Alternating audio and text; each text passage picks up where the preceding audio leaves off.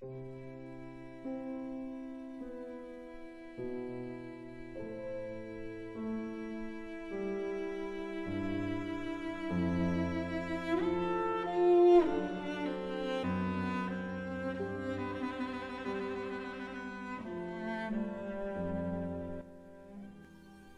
家好，我是江海。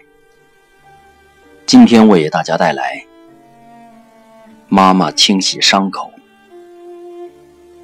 费加·特鲁契克，十三岁，现在是石灰厂部门主任。有过这样一段的经历：战争开始前两天，我们把妈妈送到了医院。她病得很厉害，医院位于布列斯特市。后来，我们再也没有见到过妈妈。过了两天，德国人就进了城，他们把病人从医院里驱赶出来，而那些不能行走的人，不知道用汽车拉到了哪里。人们说，那其中……就有我的母亲，他们在某个地方被枪决了，但是在哪里，如何处决的，什么时间，我不知道，任何痕迹都没有留下来。战争迫使我和妹妹还有父亲留在了比廖扎的家中，哥哥瓦洛贾。在布列斯特交通技术学校上学。另外一个哥哥亚历山大，在平斯克的红色舰队学校毕业后，在轮船上成了一名管理发动机的工人。我们的父亲斯捷潘·阿列克谢耶维奇·特鲁契克是比廖扎地区执委会副主席。他接到上级命令，带着文件撤退到斯摩林斯克。他跑回家，费加带上妹妹，赶快去奥卡罗德尼基的爷爷家。早晨，我们就到了爷爷住的小村庄。深夜的时候，瓦罗贾哥哥来敲打窗子。他从布列斯特走了两天两夜。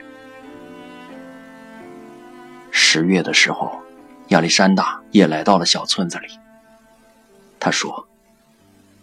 那条开往第聂伯、彼得罗夫斯克的轮船被炮弹击中了，有的人幸免于难，被抓住当了俘虏；有几个人逃跑了，这其中就有我们的萨沙。当游击队员们来到爷爷家时，大家都很高兴，我们要跟着他们一起走，我们要去报仇雪恨。你几年级毕业？当我被带到指挥员跟前时，他问我：“五年级。”我听到他的命令：“留在家庭营地。”他们给哥哥们发了步枪，而给我发的却是铅笔，让我继续上学。我已经是少先队员了。这是我最主要的王牌。我是一名少先队员，我请求入伍。我们的铅笔比步枪还要少。指挥员笑着说：“整个战争期间，我们都在上学。我们的学校被人们称作‘绿色学校’，没有黑板，没有教室，没有课本，只有学生和老师。”大家只有一册识字课本，一本历史教科书，一本算术习题集，一本地理教科书。没有纸，没有粉笔，没有墨水和铅笔。我们扫干净了地面，撒上沙子，这就成了我们的黑板。我们用细树枝在上面写写画画。游击队员们送来了德国人的传单、旧壁纸和报纸。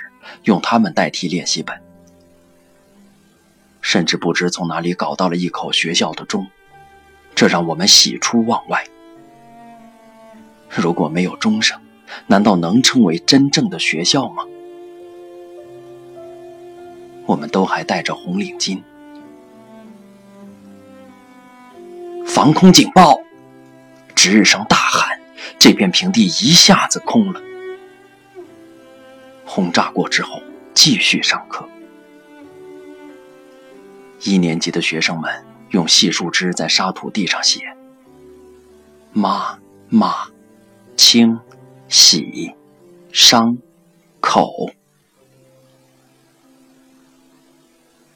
人们用树枝和木头段做了一个立着的大算盘，还有木头雕刻了几套字母。我们甚至还有体育课，我们修建了运动场，里面有单杠跑道、攀登杆、手榴弹投掷区。我投手榴弹比所有人都投得远。六年级毕业后，我强烈要求战争结束后再上七年级。他们发给了我一支步枪。